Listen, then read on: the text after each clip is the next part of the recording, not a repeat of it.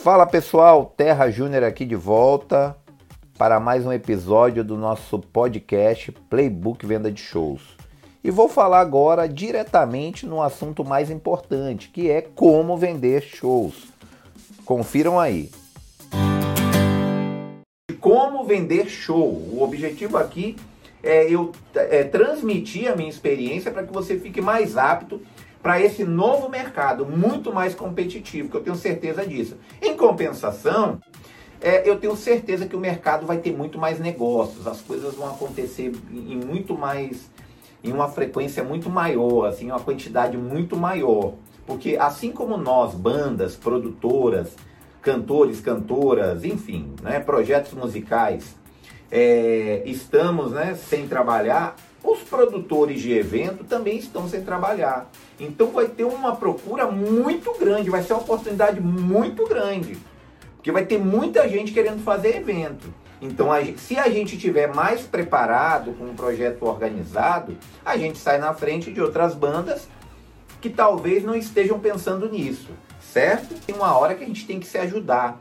Então, se você não está conseguindo se valorizar dentro de sua cidade, chegou o momento de você olhar para uma outra região.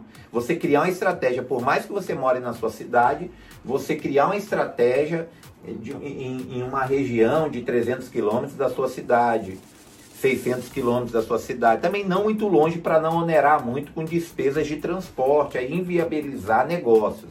Então é a hora de você também escolher deixa eu fazer uma pesquisa aqui de mercado, tá? Onde é que eu vou atuar a partir de agora? Eu vou pegar essa região aqui, vou trabalhar nessa região, vou focar minhas energias, meus recursos nessa região, certo? Aí, após você saber, tá bem claro para você o tipo de contratante, segmentar, onde você vai atuar, você tem que é, definir também qual a região que você vai, que você vai atuar, que pode ser mais de uma. O ideal, eu aconselho até que seja quatro regiões. Pesquisa. Essa prospecção é uma prospecção de, de banco de dados. Você vai ter um banco de dados.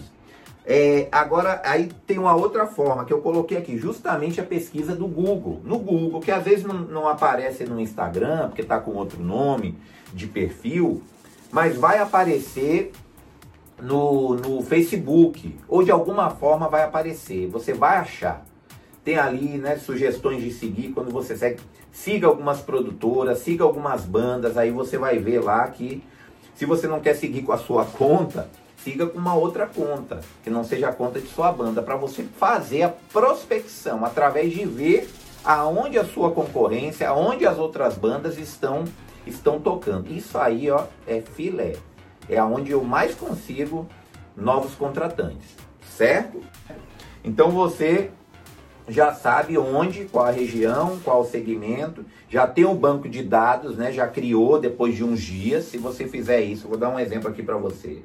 Se você fizer essa prospect, essa, essa é, captação de banco de dados de contatos, se você fizer em um mês, em um mês apenas, você consegue 200 novos, novos contatos.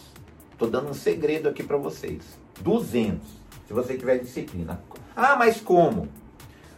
Só você fazer assim, coisa básica, facinho, facinho, sem custo nenhum, só a internet e o tempo. Por dia, se você tirar, não, por dia eu vou pesquisar 10 aqui. De segunda a sexta, você tem 50. O mês tem quatro semanas. Você faz isso, tira duas horas por dia, de segunda a sexta, você tem 200 no final do mês. Você tem um banco de dados de 200 lá. Você vai conseguir o telefone da pessoa, você vai chegar na pessoa. Mas essa pesquisa você tem que chegar, na, você tem que procurar saber quem é a pessoa quando você liga para a Secretaria de Cultura. Como o mercado vai voltar, as prefeituras vão ficar para segundo plano, você coloque aí 70% de contratantes particulares, ou meio a meio. Você deixa lá aquele banco de dados que é bom que você já vai gerando uma conexão com o contratante de prefeitura, certo? Bem, criou o banco de dados, é, criou a lista, né, a lista de contratantes tal. Agora chegou a hora de você fazer conexão, de você ter contato com essas pessoas. Aí como é que eu faço essas conexões, né? Como é que eu faço é, é, que eu vou indicar vocês aqui, que eu vou compartilhar com vocês? É assim que funciona. Isso funciona com qualquer produto, com qualquer segmento. Por que, que não vai funcionar na música? E outra coisa, na música poucas pessoas fazem.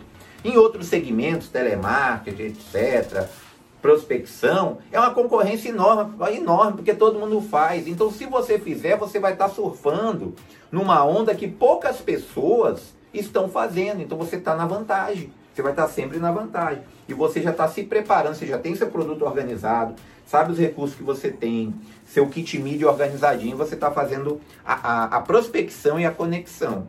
Nessa conexão, quando a pessoa fala, ok, pode mandar o material, tá, não vai mandar tudo, não vai mandar tudo, você manda lá né, um, um clipe, se você tiver, você manda um clipe e um, um flyer para ele olhar seu clipe, olhar sua foto também, né, um flyer do lançamento do clipe e manda o clipe entendeu?